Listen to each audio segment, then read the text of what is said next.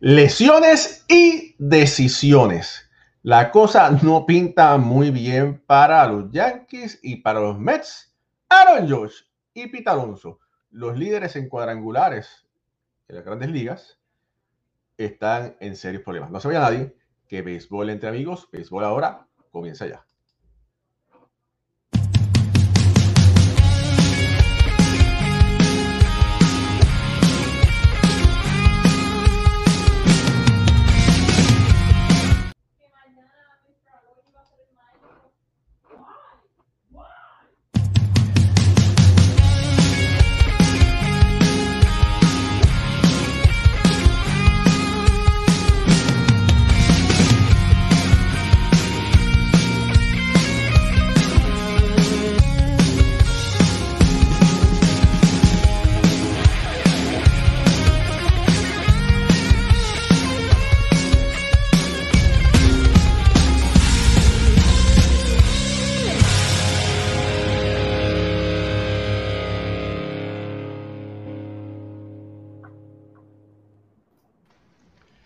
Saludos familia, bienvenidos a otro programa de Béisbol entre Amigos. Mi nombre es Raúl Ramos, me acompañan Pucho Barrios y sí, ese que está abajo es el gran hermano, el hijo pródigo, Alfredo Ortiz, haciendo acto de presencia finalmente con nosotros una vez más.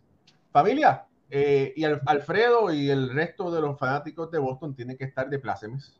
Bueno, no de plácemes, ¿verdad? Porque nadie se alegra de una lesión, pero tienen que estar un poco más relajados porque Aaron Judge y Pete Alonso, pero específicamente Aaron Judge está lesionado lamentablemente una vez más.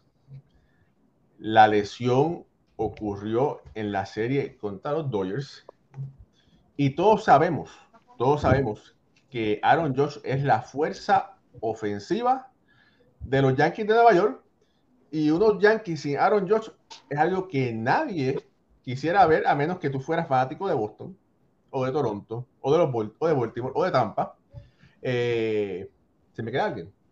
No, pero, eh, y es algo que de verdad que es muy serio para, para los Yankees de Nueva York. Con la buena noche, Alfredo Ortiz. Sí, mi hermano. Mira, eh, pues nada, sinceramente no, no es nada de alegrarse, ¿verdad? Este, este tipo de superestrella. En base cualquier jugador, pero cuando estamos hablando de Aaron George, que es básicamente una de las caras de, de, MLB, nunca, nunca queremos verlo fuera de acción, ¿verdad? Y no importa qué equipo nosotros estemos eh, eh, detrás de ellos y a favor, pues nunca queremos que estas cosas pasen. Y como tú dices, eh, Aaron George pues, tuvo una lesión persiguiendo un batazo conectado por un ex bostoniano que fue JD Martínez, donde hizo una gran atrapada, pero a un alto costo para, el equipo de Nueva York, donde se lesiona e, ese, ese dedo del pie y, aunque han salido, ¿verdad? Parece que los exámenes que le han hecho han salido, gracias a Dios, pues negativos de fractura o algo más, pues sí hay una inflamación ahí que, que está causando dolor y le está impidiendo a George eh, poder hacer sus funciones del día a día, lo que lo, que lo ha puesto en la, lista de lesionados, lamentablemente. Y, como tú dices, viene una serie bien importante contra el equipo de Boston y Josh parece que no va a estar en ella.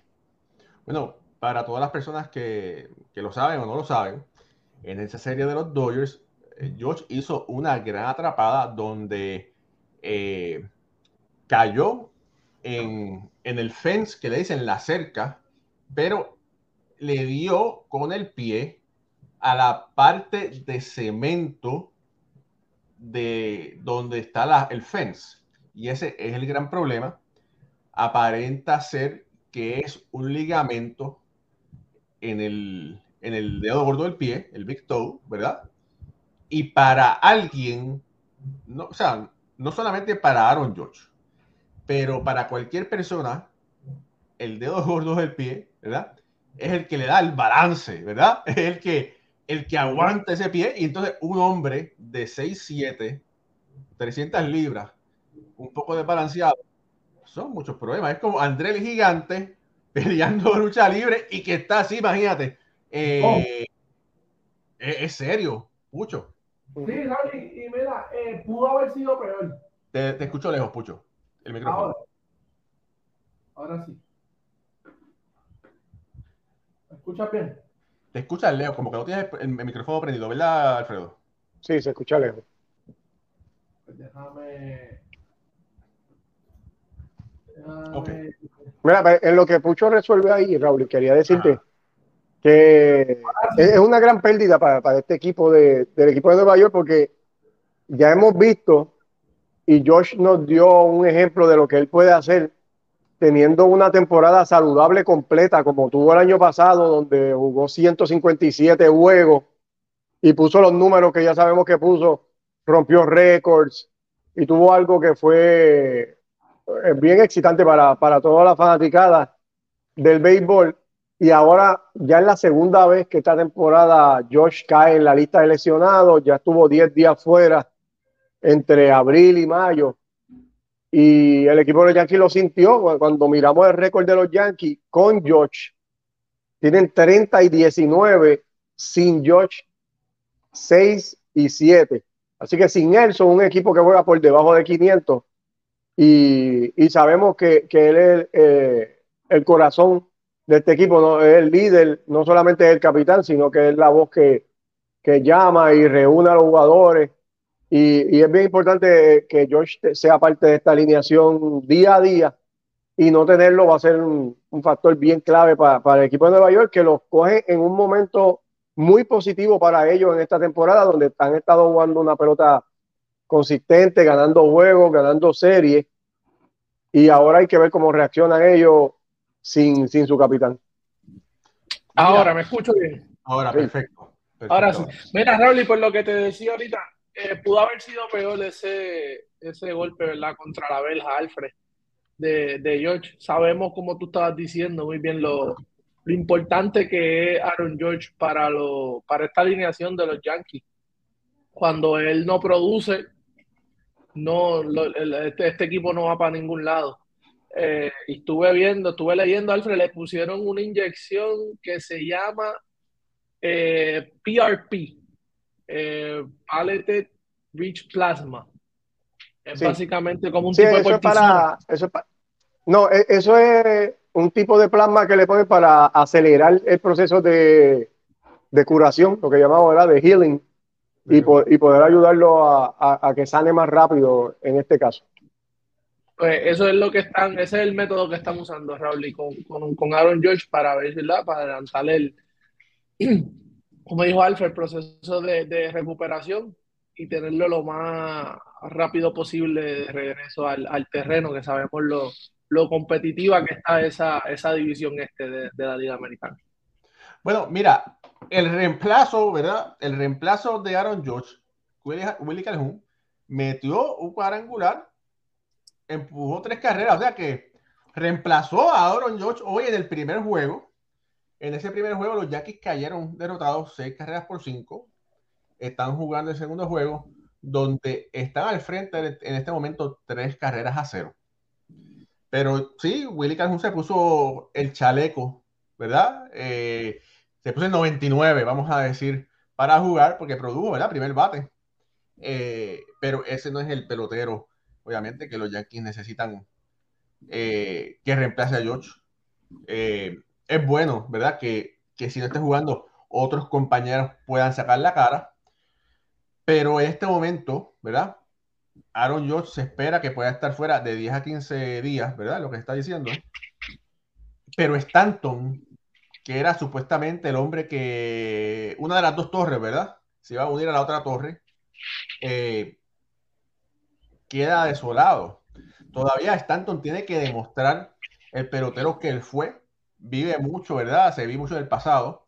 Stanton pudiera jugar el right field, pero no sabemos qué tan bien está Giancarlo Stanton.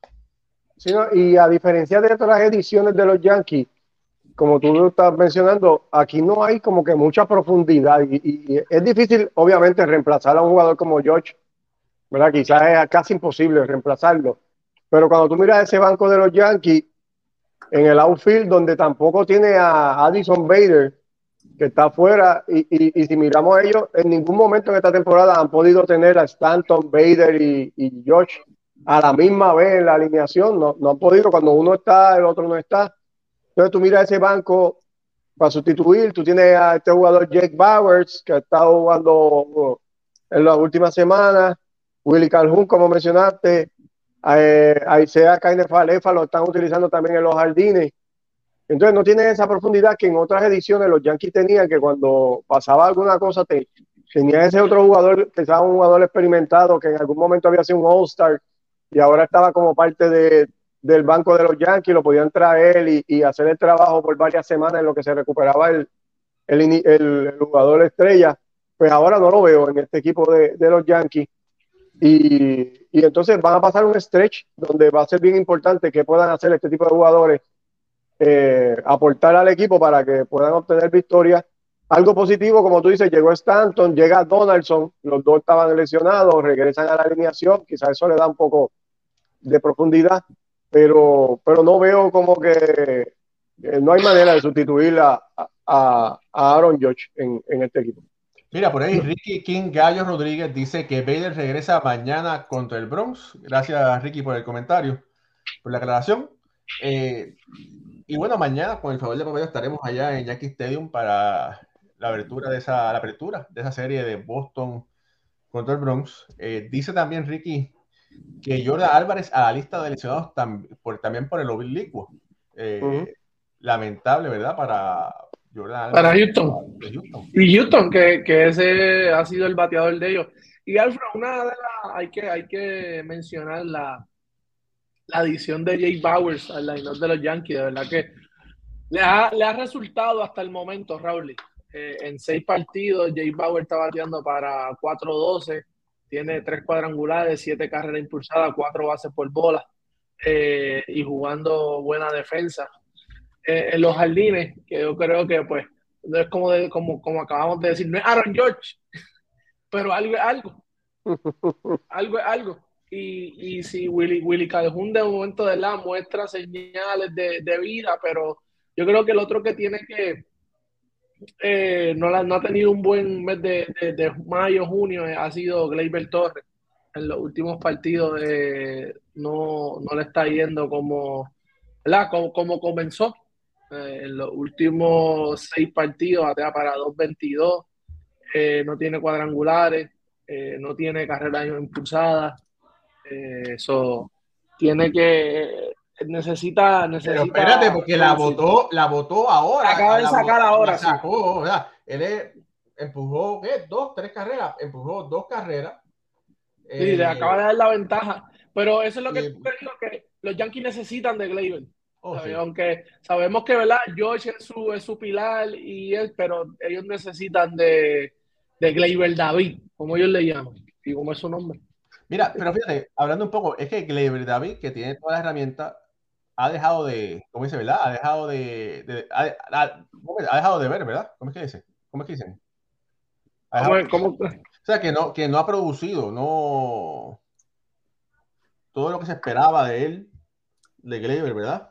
Después de esos años que tuvo, después de la pandemia, no, o sea, se esperaban años buenos y lamentablemente no ha producido lo que se esperaba. Mira, en esta última semana, Raúl, en los últimos siete días, ha tenido eh, cuatro juegos, ha empezado cuatro partidos, tiene 16 turnos, solamente un hit, eh, solamente una base por bola, batea para punto .063. Ha sido una semana mala para Gleyber. So, y viniendo de, eh, venía de un mes de, yo creo que fue un mes de mayo de batear 286 con 15 carreras impulsadas, 5 cuadrangulares, eh, un slogan de 4.54 y un OPS de 7.85. este no ha sido lo, la, mejor, el, mes de junio que Gleyber quiere comenzar, así tú no quieres empezar un mes. Mira, por aquí rapidito, saludos a Félix Ignacio Rivera que está conectado Edgar Escobedo dice, ya estamos ready para el programa de hoy y vaya dependencia del bate y guante de George por parte de, los, de las cebras, aunque ahorita van blanqueados en el segundo de la doble cartelera. Ulises Mesa por ahí, que ya se está conectando. Ulises Mesa hoy va a estar en la voz del fanático directamente desde Venezuela. Dice, feliz noche, el juez es parte importante del juego hoy más allá de los Yankees. Noel Rodríguez dice saludos y buenas noches. Antonio Alvarado, nuestro querido amigo desde el área de Virginia. Buenas noches, señores, aquí con ustedes en el teléfono y en la televisión, en la serie final del NCAA Softball. Sean como Antonio, sean como Toñito, sean como Tony. Ustedes pueden ver lo que ustedes quieran en televisión y en el teléfono nos ven o viceversa y así ustedes se informan sobre el mejor deporte, deporte del mundo. Sebastián Segura. Y que le pongan el like, Raúl. Y que ah. den el like, por favor. Importante. Denle el like. Sebastián Segura dice, buenas noches, lamentablemente la dupla George Stanton no se ha visto en el campo. ¿Sí? Bueno, vamos a ver qué pasa. María López, nuestra madrina, buenas noches y bendiciones para todos, familia de Ponce, la mamá de nuestro querido Alfredo. Luis Alberto López López, buenas noches, Raúl y Pucho Alfredo, saludos desde Valencia, Venezuela, disfrutando su programa y aprendiendo de su análisis. Eh, Alberto, que es nuestro artista gráfico, dice, Aaron George no tiene reemplazo en el Bronx, de verdad lo siento por ello. Todos los artes que ustedes ven, el 99% de los artes son propiedad, son diseño de Charles. Muchas gracias por estar por ahí. Eh, Eduardo Luis Chávez dice: Buenas tardes, Raúl Puso Alfredo. Los Yankees corrieron un riesgo con George muy grande y su contrato era indispensable, pero limitaba el equipo a realizar otras contrataciones en el bateo. Es que bueno, los Yankees tienen, han gastado dinero, lo que pasa es que los otros no han producido. Ya, ya saludamos a, a Ricky Key, que dio los comentarios, a Jaime Denizari, saludos Raúl Alfredo Pucho, fuera del Solá Morales, pero presente desde Connecticut, siguiendo su análisis. Gracias por el programa. Sea como Jaime, que esté de vacaciones o no de vacaciones, siempre está con nosotros. Jaime, Eso Jaime, para que estés en, en, uno de los próximos installments de La Voz del Fanático. Jaime, lo que hay es canderes este año, las palancas arriba. No, el criollo.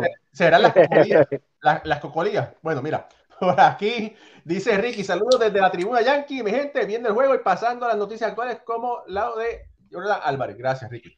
Iván Hidalgo, saludos caballeros aquí con ustedes, muy seguidor de su programa. Saludos desde Kissimmee, Florida. Gracias, Iván. Saludos a los nietos.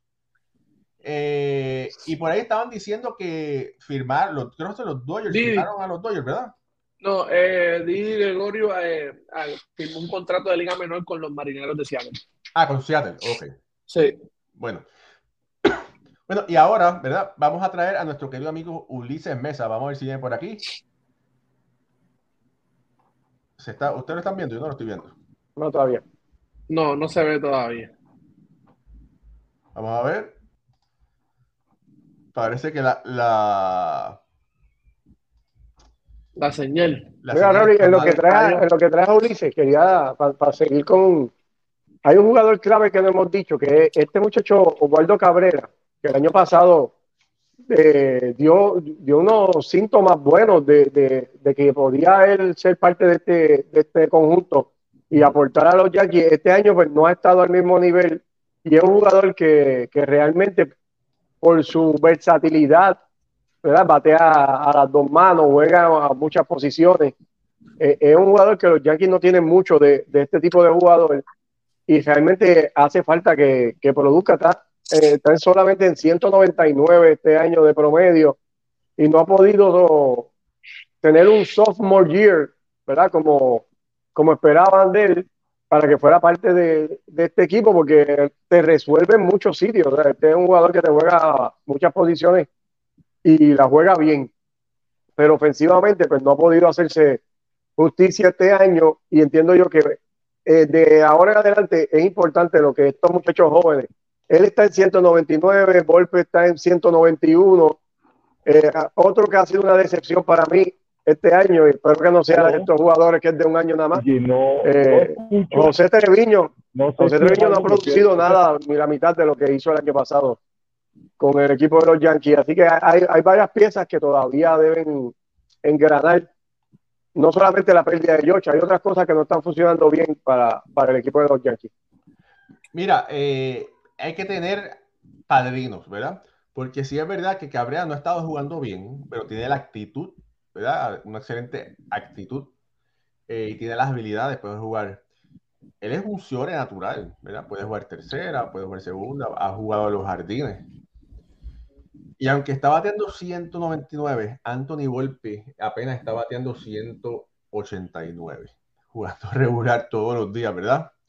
Eh, ha jugado un buen Ciore, pero le hemos dicho aquí, yo lo dije desde hace tiempo, que para mi opinión, mi humilde opinión era que él no estaba ready para jugar todos los días en el Bronx, pero bueno, tuvo un, un gran sprint training, ¿verdad? Y por eso es que lo, están. Vamos a ver si podemos traer por aquí a, Ulises Mesa.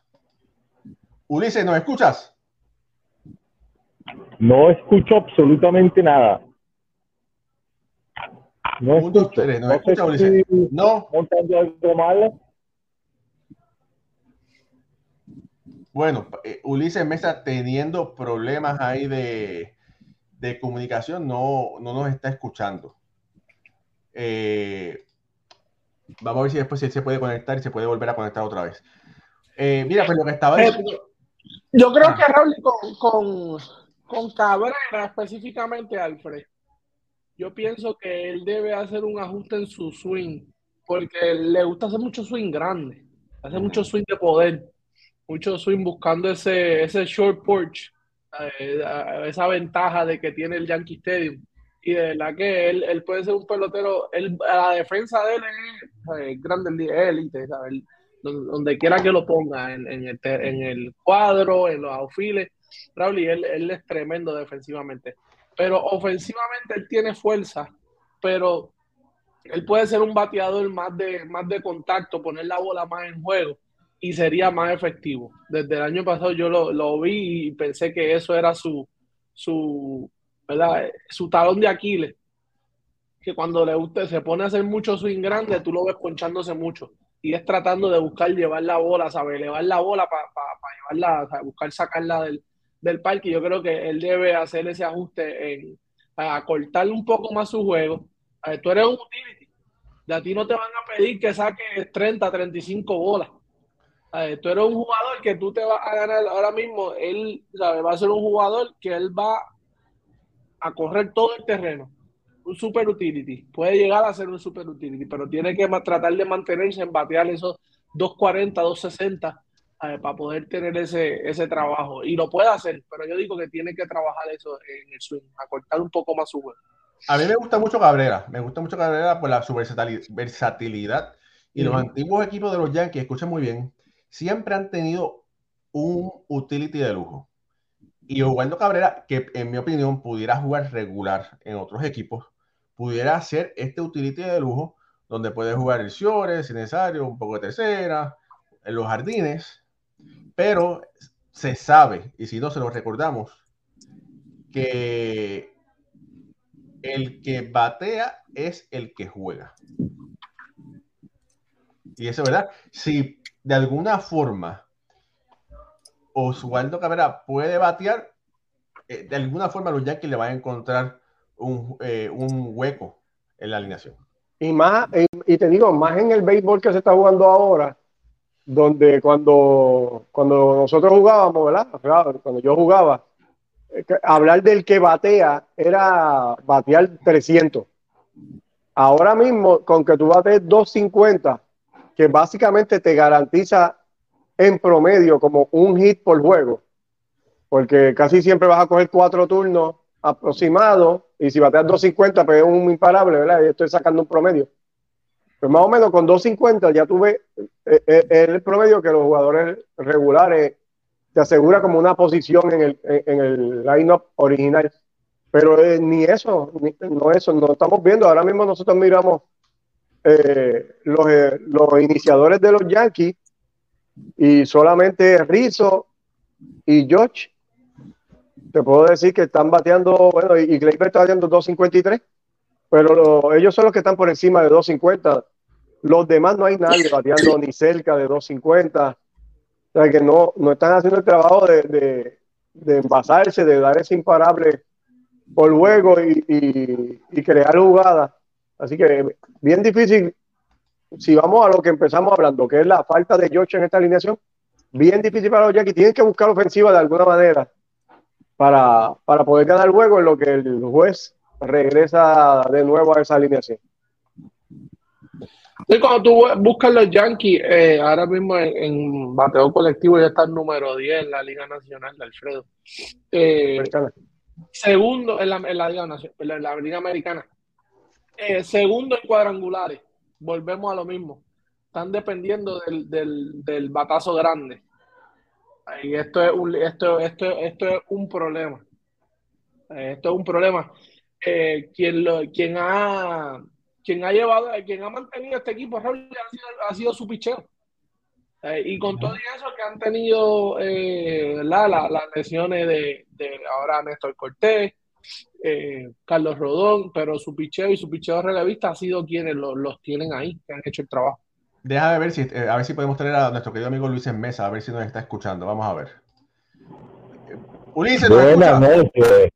Fuerte y claro, ahora sí los escucho perfecto. bueno, Ulises Mesa directamente desde Venezuela, aquí eh, con nosotros en la voz del fanático. Ulises, bienvenido para todos los amigos que nos ven, que nos escuchen. Esta es el, este el gran caballero Ulises Mesa, fanático acérrimo de los Mets de Nueva York. Vino hasta uniformado. Oye, yo pensé que no se iban a dar cuenta. Oye, si, Raúl no lo dice, no nos damos cuenta, fíjate. No, no, yo trato de ser lo más discreto posible para que no se nos fanatismo alguno. Y como alguno de los temas iba a tocarse, que iba a ser acerca de uno de los jugadores justamente de los Mets y de aquellos Yankees, ¿no? De uno que llaman Yankees, de los alquilados de Nueva York. Este,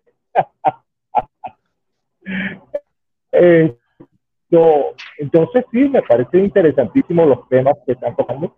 Este, la lesión del juez, eh, muy lamentable, vuelvo y repito, este, este no es un jugador de los Yankees, este es un jugador del, del juego en sí, este, y es lamentable que, esté lesionado. Pues. Este, ojalá no sea nada serio y, que él pueda, pueda salir rápido de esa, de esa lesión. Este, en cuanto al caso, ajá, dime, dime, No, iba a decir que nuestro querido amigo Eduardo Pana está en este momento viendo a los Mets jugar en Atlanta eh, para ver si los Mets pueden derrotar. Eh, Atlanta finalmente se está, lo está disfrutando el juego por allá. Y vamos a hablar un poquito de los Mets. Vamos a aprovechar que tenemos aquí a, eh, a Ulises con nosotros, directamente desde Venezuela. Ulises, no es secreto, no es secreto del descontento que hay con los fanáticos de los Mets. Eh, la ofensiva ha sido un gran problema.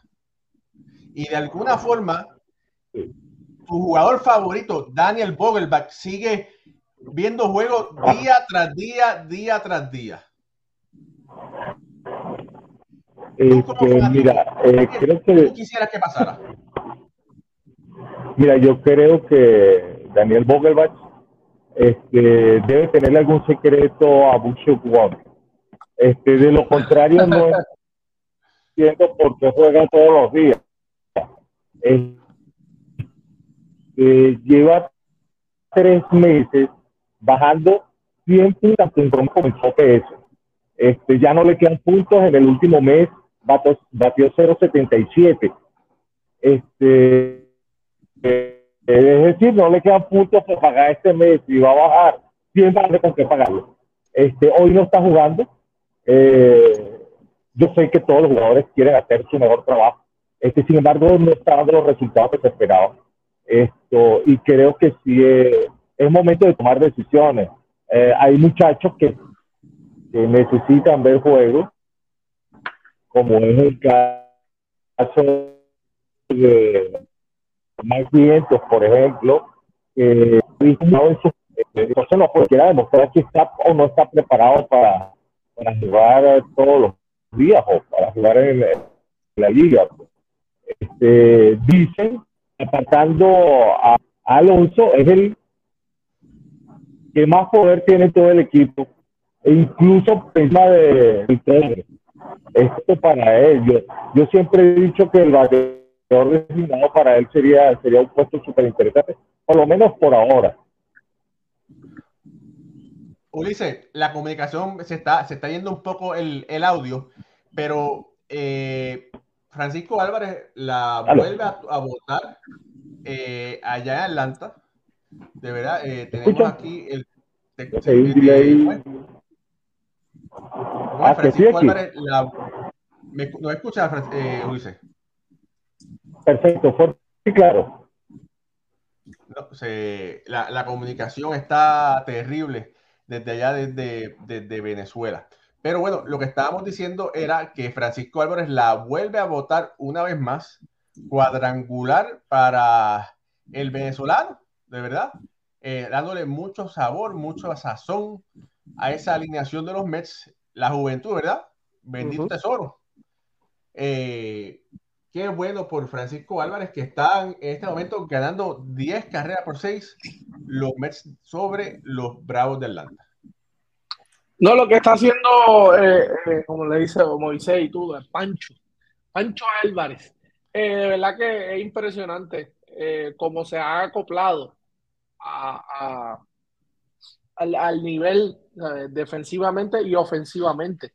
Pues sabemos que al principio de temporada veíamos que el, lo que la, lo que la ofensiva la estaba llevando un poquito a la defensa y no estaba, ¿sabes? no sabía separar una cosa de la otra, pero ahora lo vemos la, la confianza que ha cogido y, ofensivamente estamos viendo lo, lo, que es capaz de hacer este, este muchacho Francisco Álvarez Alfred y de verdad que qué bueno por los Mets eh, y, por, y por él. Eh, Ulises, eh, tú como fan tienes muy buenos comentarios siempre. ¿Qué jugador, si los Mets pudieran tratar de conseguir un bateador en el mercado, en un cambio? Eh, me gustaría escucharte.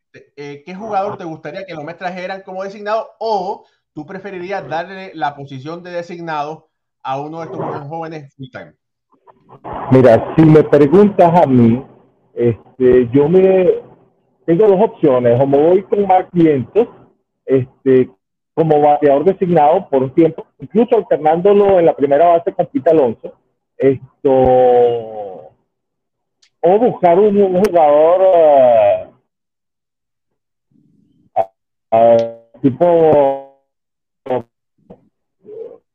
no sé, Pederson, este, que pudiera, pudiera eh, sí que pudiera ser una alternativa. Sin embargo, yo creo que el, mayor de los problemas ahorita para, para los Mets este, creo que sería buscar un lanzador abridor este, y un relevista. Eso sí, eso va a costar, va a costar eh, a, lo mejor algún talento joven. Está bien. Eh, Moisés, te damos, eh, Moisés, perdón, Ulises, Moisés tiene que estar hablando de nosotros.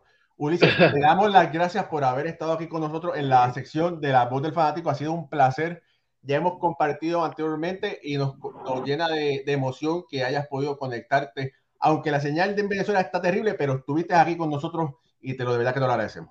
Sí. Muchas gracias a don Raúl, muchas gracias, a don Alfredo, muchas gracias, mucho por este, por este pequeño espacio. Espérate, espérate, este espérate. Pero... buenísimo, lo, lo con, con varios fanáticos Mets. Mira, Ulises, pero espérate, ¿cómo que Don Raúl, Don Alfredo y Pucho? Don Pucho también, si este es un viejo.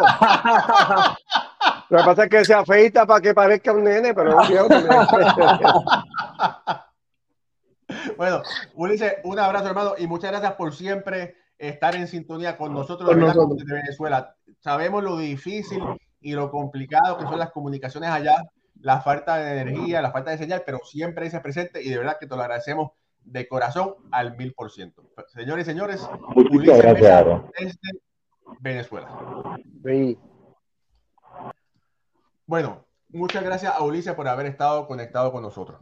Eh, Raúl, mira, pues, estamos aquí porque Alonso recibe ese bolazo en la muñeca, que es lo que lo lleva a, la, lista de lesionados. Lo, las placas salieron negativas, que eso es bien, bien positivo, ¿verdad? No hay fractura, parece que no hay, pero sí hay, hay, una lesión, hay dolor y hay inflamación. Y los Mets automáticamente pierden 22 cuadrangulares y 49 carreras remolcadas, que es lo que, lo que carga el, el oso polar eh, Pete Alonso y entonces hay que buscar ahora cómo reemplazar eso en lo que este caballero vuelve otra vez a la alineación. Y, y la diferencia que yo veo entre lo que estamos hablando anteriormente con los Yankees y, y los Mets es el momento que están viviendo los equipos eh, eh, ahora mismo. Los Yankees vienen, jugando una pelota mucho más consistente, vienen ganando juegos y obviamente perder a Josh es, algo bien difícil, pero entiendo yo que están en un momento eh, emocional mucho mejor de lo que están los Mets, que vienen con cinco derrotas casi consecutivas. Eh, la, fanaticada sigue exigiéndole, este equipo no ha podido dar lo que se esperaba de ellos. Y es como que llover sobre mojado, porque entonces no tienen, no le están saliendo las cosas como quieren, no están teniendo una buena temporada al momento, y entonces pierden a, a, a quien en el momento entiendo yo que es su mejor jugador, que es Pete Alonso, por lo menos ofensivamente Así que hay que ver qué pueden hacer este equipo de los Mets para resolver en lo que llega Alonso, porque sustituirlo es imposible. No tienen la herramienta para sustituirlo eh, directamente. Así que hay que ver qué jugadores, incluyendo Francisco Álvarez, como ustedes están diciendo, que entiendo yo que tiene que estar en la alineación todos los días. Cuando no cacha, tiene que ponerlo designado. Hay que buscarle turnos al bate a este muchacho porque está produciendo y ahora mismo es, el tres de, fortaleza más grande que tienen los Mets, porque solamente en 40 juegos lleva 9 cuadrangulares, 20 carreras remolcadas, que eso proyecta, imagínate, en una temporada completa, casi 40 honrones. Hay que, que este muchacho hay que darle, hay que darle turnos al bate. Y en un equipo que ofensivamente pues no está eh, de alto nivel, pues hay, que ponerlo a jugar. Obviamente. y buscar otra alternativa, como estábamos diciendo con, con Ulises, a ver de estos muchachos jóvenes. Mira, por ahí se está conectando, ¿verdad? Se está conectando que viene de trabajar arduamente, se quitó los scrubs. Está nuestro querido amigo, el doctor Iván Rodríguez, directamente desde Puerto Rico.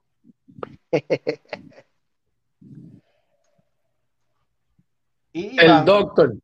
Sí, el caballetito, le dicen. No se escucha, no se escucha. Iván, no se escucha. No se escucha, Iván. Iván, míralo. Mira, a ver ahora. Espérate. Iván, le, pusiste el mute. Ah, déjame quitárselo. Espérate. Dale. Ok. No, todavía no. Vamos, Iván, entra de nuevo. Vamos a que Iván entre de nuevo. no, y mira, hoy vinieron esa primera entrada, yo estuve viendo el juego, Raúl y Alfred y parecía un juego que se le iba a ir de las manos a los Mets. Eh, cuadrangular Justin Riley, eh, Justin Verlander le dejó una, trató de tirarle una recta alta, se la dejó por todo el medio, cuadrangular por el jardín derecho. Luego de eso dan una.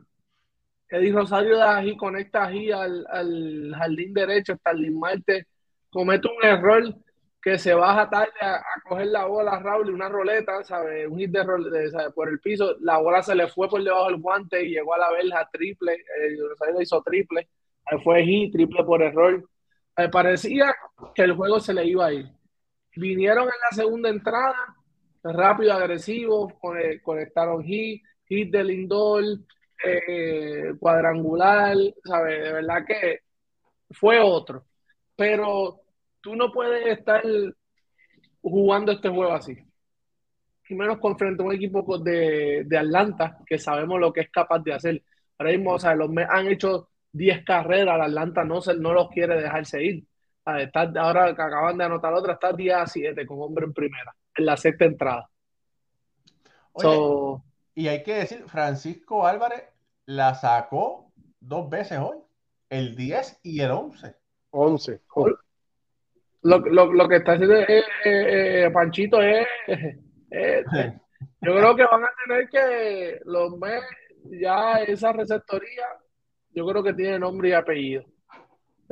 Y de aquí dice Joe, eh, Joe Salsa, dice cuando llegue Sugar le ganan el hueco. Mira, yo, eh, Sugar está, pues, dicen que va a regresar esta temporada, lo, que lo, veremos lanzar. Eh, Quintana también está por, está por, está tirando VP Live, eh, está tirando sus sesiones de bullpen. So, pronto dicen que, que después de este verano los, los Mets estarán, por fin estarán completos. Te voy a decir una cosa. Te voy a decir Como una Ronnie cosa. Mauricio, Ronnie Mauricio está jugando, está jugando varias posiciones eh, en el, en la- en el triple A y también está jugando ya en, lo- en- en el left lo están jugando, Raúl. Mira, te voy a decir una cosa. Me dijeron que las trompetas van a sonar en septiembre. Tú, tú conoces ahí lo que tú digas, eso, esa, eh, y, y más con las trompetas, ya, tú, ya tú eres famoso por esas trompetas. De esto eh, va de, eh, esto va a depender, obviamente, de qué posición estén los Mets cuando llegue septiembre. Porque si los Mets están en- si los Mets son contendores en ese momento, van a hacer el máximo por, por poner a Sugar, ¿verdad? Y tenerlo disponible. Que, que ahí quizás Iván en, en ese momento nos pueda decir si es una mala decisión o una buena decisión. Pero si los Mets están eliminados o están muchos juegos atrás, no entiendo que, que hay posibilidad, ¿verdad? De, de arriesgarlo y se dejaría para el año que viene entonces lo de Sugar. Iván, ¿estás ahí? Aquí estoy. ¿Me oye ahora? Ahora sí. Sí. Sí, ¿Me oye? Ahora sí. sí. Ahora Ah, sí. pues súper. Saludos a Pucho, Alfredo, Raúl. Para mí un placer estar siempre con ustedes aquí en el programa. Iván, tenemos, tenemos, tenemos que irnos a jugar un golf, Iván. Tenemos que irnos. Me dijeron que, que tienen unos palitos por ahí. Mozo. Bueno, eso, nivel principiante me apunto. Bueno, Pues sí, pues Mira. sí. Adelante, doctor, que usted, eh, el doctor Iván Rodríguez, nos va a hablar un poco sobre la lesión esa de Aaron Josh para que todos ustedes le entiendan. Y también tiene algo sobre Carlos Correa también, ¿verdad? Sí, vamos a hacer aquí un- una unión entre las dos porque más o menos una me puede llevar a la otra. Empezamos con la de Aaron, en donde vimos que en el juego él está haciendo un cacha la bola, pero con el pie en la parte de abajo da en esa parte de, de cemento. Esto es un el reportaje que sale uno de los colaboradores de aquí del programa, en donde dice que Yankees coloca a Aaron George en la lista de lesionados de 10 días. La razón de esto es porque presenta una contusión y un esguince en los ligamentos del dedo. Entonces, para poderlo definir bien rapidito, la contusión es cuando nos damos un golpe, la sangre se acumula y vemos como en la foto. Se crea lo que nosotros acá en Puerto Rico conocemos como un moretón. Eso provoca inflamación, dolor, el área se pone roja y debilidad. En el esguince, estas lesiones de la contusión eh, va a depender de cuán duro se da. Casi siempre no son serias, pero causan limitación. Y en el esguince es que debido a la posición en donde está el dedo en ese momento, se puede como que hiperextender, se extiende y los ligamentos se estiran. Y ahí me puede provocar que los ligamentos se me rompan. En ocasiones lo que no es que se rompen, pero se lastiman demasiado y me provoca inflamación y debilidad. Y para que tengamos una idea de cuán importante es este dedito gordo del pie de nosotros, imagínate que para nosotros comenzar a caminar o para ese impulso inicial, gracias a ese dedito se desarrolla el 50% de esa propulsión. Pues imagínate cuán importante es para un jugador que está fildeando ese paso de inicio. Pues si lo tengo lesionado, me molesta, pierdo el 50% de mi capacidad de velocidad. Definitivamente no puede hacer su, su trabajo como, se, como regularmente se espera. Y el tratamiento pues va a depender de la severidad del golpe, pero casi siempre lo que nos va a provocar es descanso, medidas antiinflamatorias en el área. En esta foto lo que le quise demostrarles, en donde está la línea amarilla, ese es el área de, del, fam, del famoso tendón de la fascitis. Y el donde está el círculo es el área donde está el dedo gordo, que fue donde se dio el golpe este Aaron George y crea la debilidad de esa zona. Entonces es súper importante que esté bien para poder tener esa capacidad de, de respuestas de movimiento. ¿Dudas hasta ahí? Pero ¿va, ¿va a haber quiz después de, de, esto? Le estoy preparando un quizecito de cada intervención. no, en este caso, imagínense lo importante que. A veces nosotros decimos, pero un ejemplo, mi papá dice que el dedo pequeño del pie como que no es importante hasta que se dio un golpe y no podía caminar. Pues aquí es igual. ¿Cuán importante es ese dedo para ese movimiento? Pues el 50% de ese movimiento. Si de ahí nos vamos y nos movemos a la lesión de Carlos Correa, pues mm, es que en la parte de abajo del pie tenemos ese ligamento y se llama la fascia. Inflama y al inflamarse, mi mecánica de caminar se me puede alterar. ¿Y cuando me duele? Cuando estoy de pie, cuando me muevo o cuando estoy periodos de tiempo sentado y cuando me voy a mover, ahí me molesta. Pues volvemos. Jugadores que todo el tiempo están necesitando estar en movimiento, que tengo una dolencia en un pie, pues sumamente significativo para su desempeño. Tratamiento, descanso, medicamentos, terapias y por eso es que le dan los 10 días de reposo. Pero es sumamente importante para la mecánica de caminar, mecánica de fildial y para, la postura. Y de ahí se me puede reflejar en otros dolores, dolores de rodilla, dolores de espalda y dolores de espalda superior. Así que son lesiones que a veces pensamos que no son tan severas y decimos, pero ¿y por qué tantos días? Pero sí, es importante para que se recupere, baje la inflamación y que puedan tener el desempeño que se espera de ellos. ¿Y tú, y tú crees, doctor, que 10 días, ¿verdad? Porque a lo mejor para una persona común, o sea, normal, en cuestión de una vida cotidiana normal, eh, a lo mejor 10 días les le resulta, pero para estos atletas de alto rendimiento, que los movimientos, eh, ¿verdad? El tipo de trabajo que, que, hacen es más, requiere más. ¿Tú crees que 10 días es necesario? Y más la posición que juega Carlos. Y, la, y las 300 y pico libras de George. Ay, sí, no, está fuerte. Acuérdate que, que estos equipos no nos van a dar toda la información que podemos tener para una postura más certera. Pero si nos dejamos llevar porque es un golpe, una lesión que es de leve a moderado, tú esperarías que con las técnicas que ellos tienen, las terapias, las masajes, todas las técnicas que tienen, en un 10 días puedan regresar al campo a batear y hacer lo que tienen que hacer. Quizás no es el mismo rendimiento, pero se, espera que sí. Tomando en consideración la información que dan. Y eso, pero lo que está haciendo es agravando más entonces la, la, situación, la misma organización. Si hacemos esto. Y sabemos, y la, y la facilidad plantar, ¿verdad? Yo no, pero he escuchado, eh, molesta y cada vez, ¿sabes? Es como que eso tú tienes que dejarlo que sane de verdad porque los dolores son Mira, por ahí eh, Joe Salsa dice, no, que eso es un, un golpe del dedo y nada más. No. ¿Ustedes se acuerdan de Ronald Torreyes? ¿Cómo era Torreyes, verdad? Torreyes, el pequeño. Él tuvo un problema que se dio un dedo gordo y estuvo sin jugar por un tiempo. Y no se sabe de verdad el tiempo. todo, todo el mundo es diferente. Mm. Pero lo que siempre hemos hablado, que un hombre tan grande como Aaron George, eh, un frame grande de mucho peso, hay que ver qué va a suceder de verdad. Porque para alguien de oficina, para alguien que trabaje moderado, posiblemente no es la gran cosa, pero para un atleta de alto rendimiento hay que tener mucho cuidado. No, y la rotación también, Raúl, y cuando tú vas para batear, para, ¿sabes? Especialmente bateando, especialmente bateando que tú tienes que girar. Y, el y tú, tú usas la planta, ¿sabes? Tú usas ese, esa parte de, de, los pies más que nada. Ahí cuando le, y le pones todo tu peso.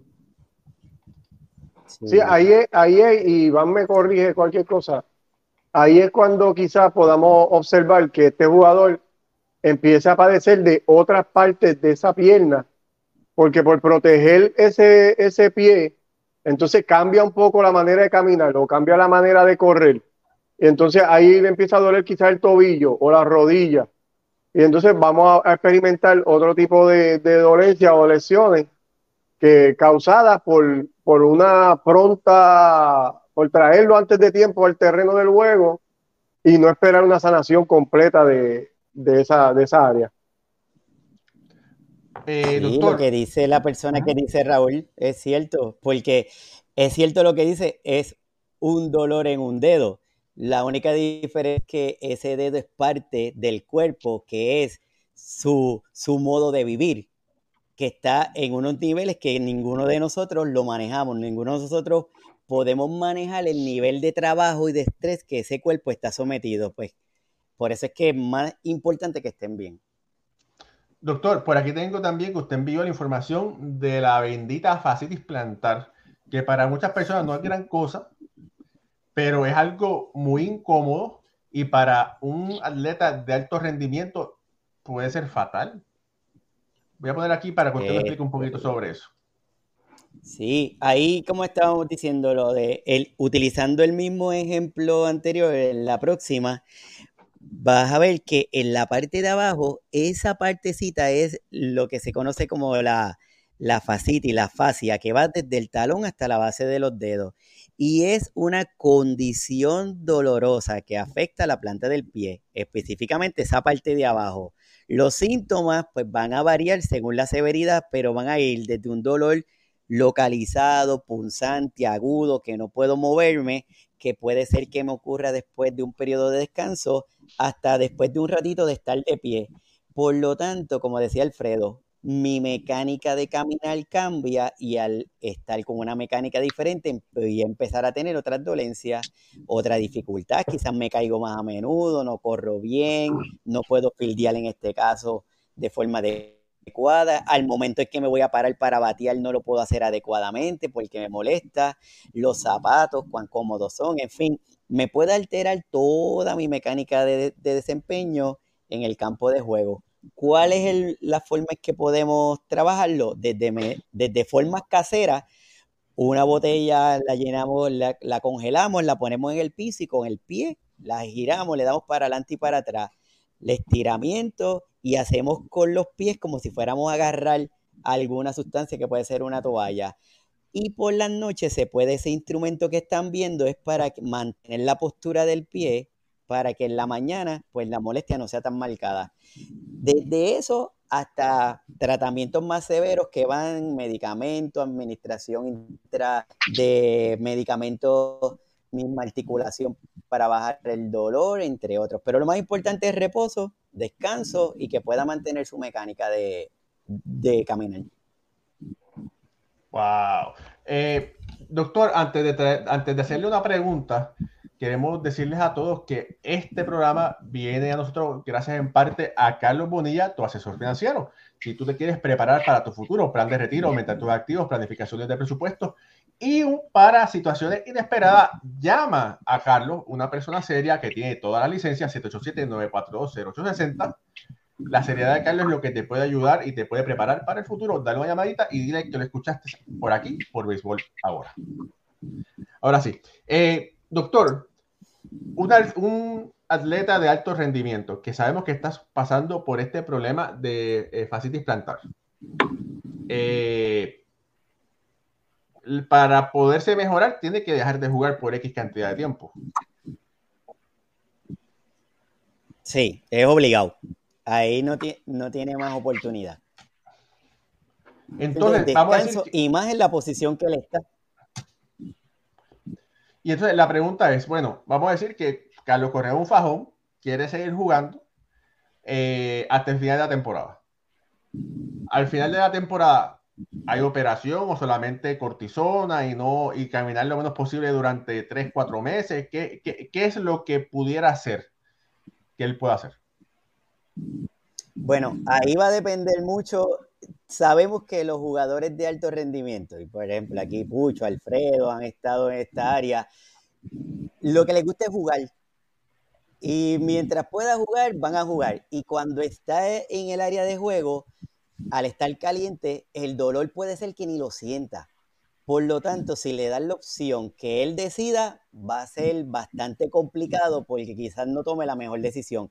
Y a largo plazo, ya sabemos la historia de Carlos Correa que pasó para el momento este de las contrataciones, la renovación y todo esto, que le empezaron a salir las situaciones o lesiones anteriores, pues esto le puede pasar de nuevo. Esto se puede agravar y quizás ahora juegue, pero en dos temporadas sea la causa por la cual no pueda jugar. Entonces, tiene que haber una buena comunicación entre el staff médico del equipo, el, jugador, y entre ellos lleguen a ese happy medio, pero definitivamente tiene que haber un descanso.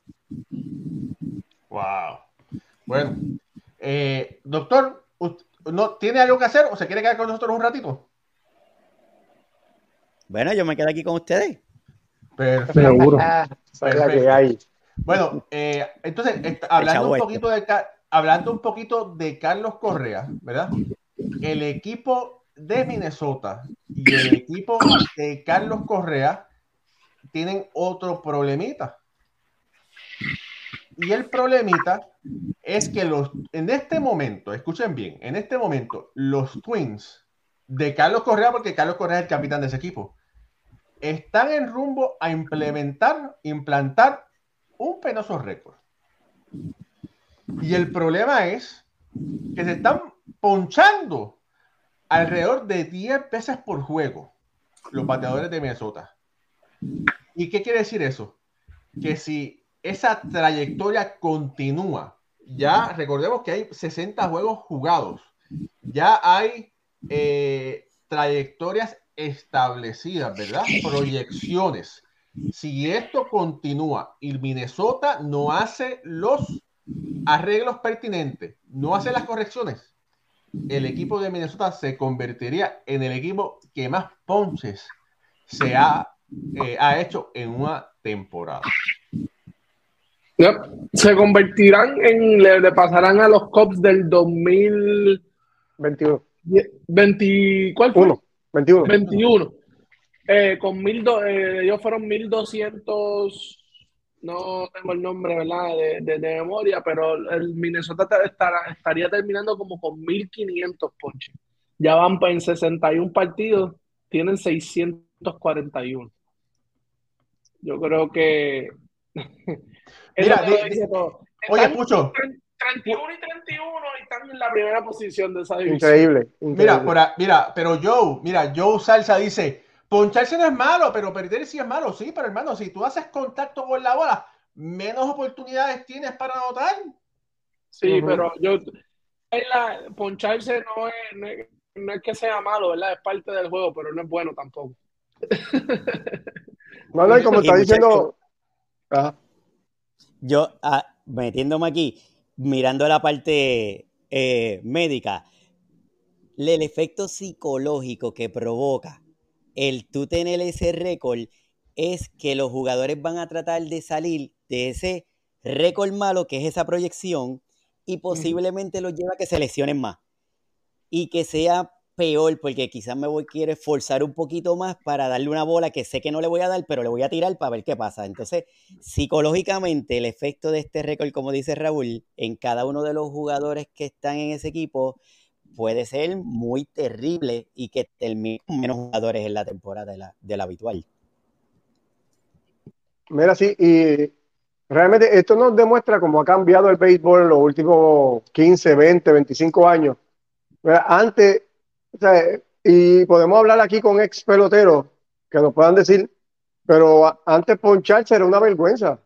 yo estoy seguro que si hablamos con, con estos jugadores que estuvieron en los 90, en los 80. O sea, poncharse era, era, una vergüenza para ellos. Y, y, ahora lo estamos viendo que los peloteros están como el, como el fanático que piensa que eso no es nada, olvídate un ponche. Eso no importa. Y si cojo dos, pues también. ¿verdad? Pero le estás quitando oportunidad a tu equipo a anotar por lo que está diciendo Raúl. ¿verdad? mientras pones la bola en juego, crea jugadas, puede pasar cualquier cosa, pero si te ponchas es la manera más fácil de ser outs. Pero además de eso, el, el ponche es el equivalente ¿verdad? En, en, alguna medida a dar un jonrón para el bateador, en, en, este caso hablando del lanzador. Así que cuando el lanzador poncha a un jugador, esto lo, lo llena de, de, adrenalina y, de, y lo que hace que el pitcher siga lanzando mejor contra ti, porque te está dando cuenta, estoy dominándolo y psicológicamente te está sintiendo súper bien. Y eso es lo que está pasando con este equipo que está en primera posición y solamente está jugando para 500. Está, no, están 31 y 32 Ah, pues perdieron hoy, pues peor. No, están ni jugando para 500. sí, con la derrota de hoy. es que el resto de los equipos están jugando malísimo. Boston estuviese primero en esa división, Alfredo. Y eso es mucho decir. Gracias, mucho. los niños de Boston seguirían comiendo lo mismo, pero estuviesen primero. Sí, que, que la comida sabe mejor. wow, de verdad que es algo increíble. Es algo increíble. Mira. Ahora también pierden a, Byron Broxton. Vuelve de nuevo, sabemos que, está de nuevo en, la lista de, lesionados. Eh, no, no sé qué va a hacer Minnesota, de verdad.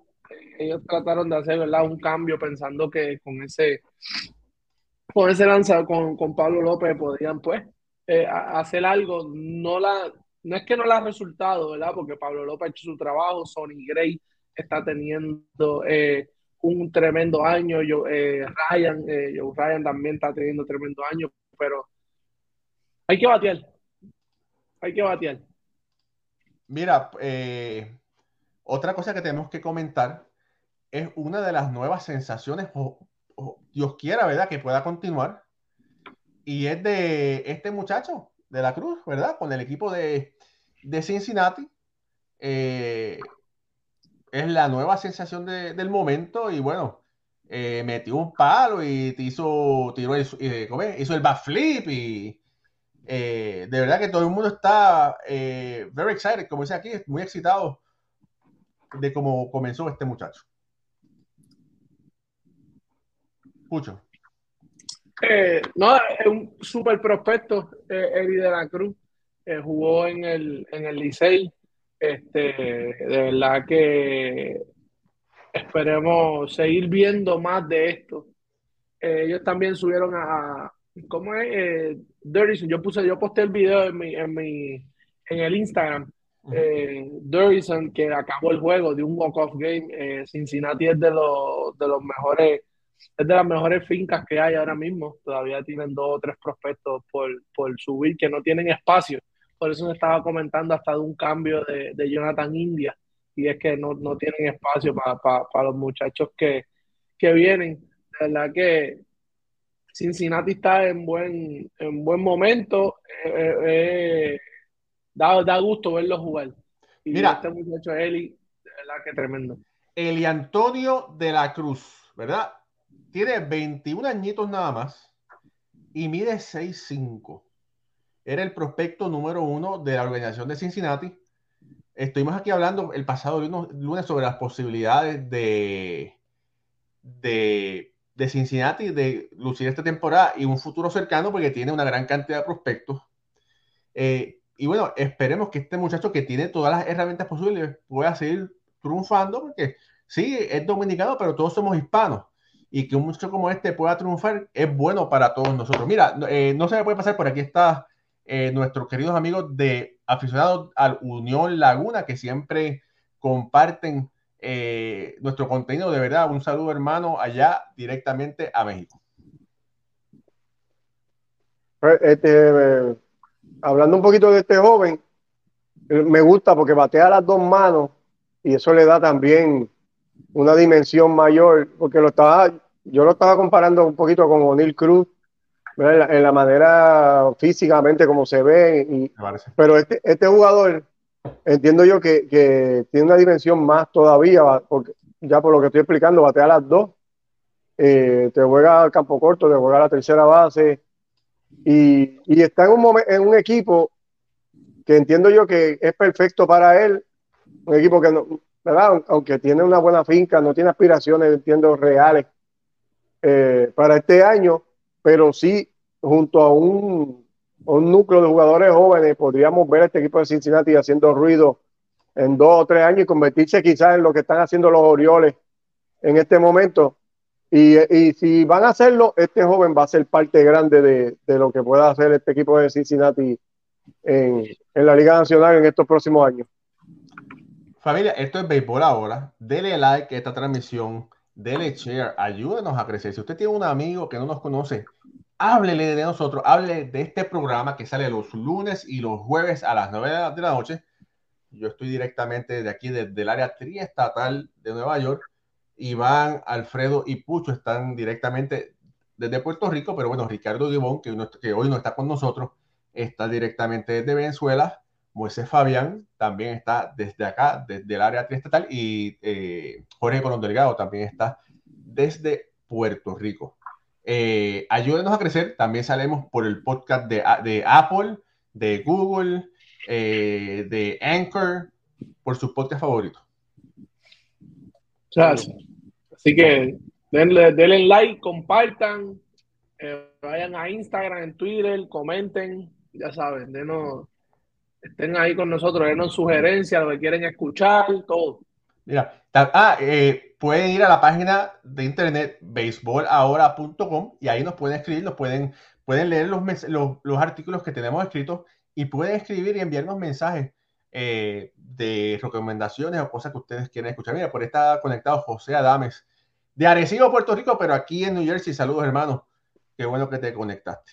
Capitán, no más seguro. De los lobos. Bueno, sí, pues, José trabajó, trabajó para, para, para Arecibo. Fue campeón en el 83 allá. Así que, que no, campeón.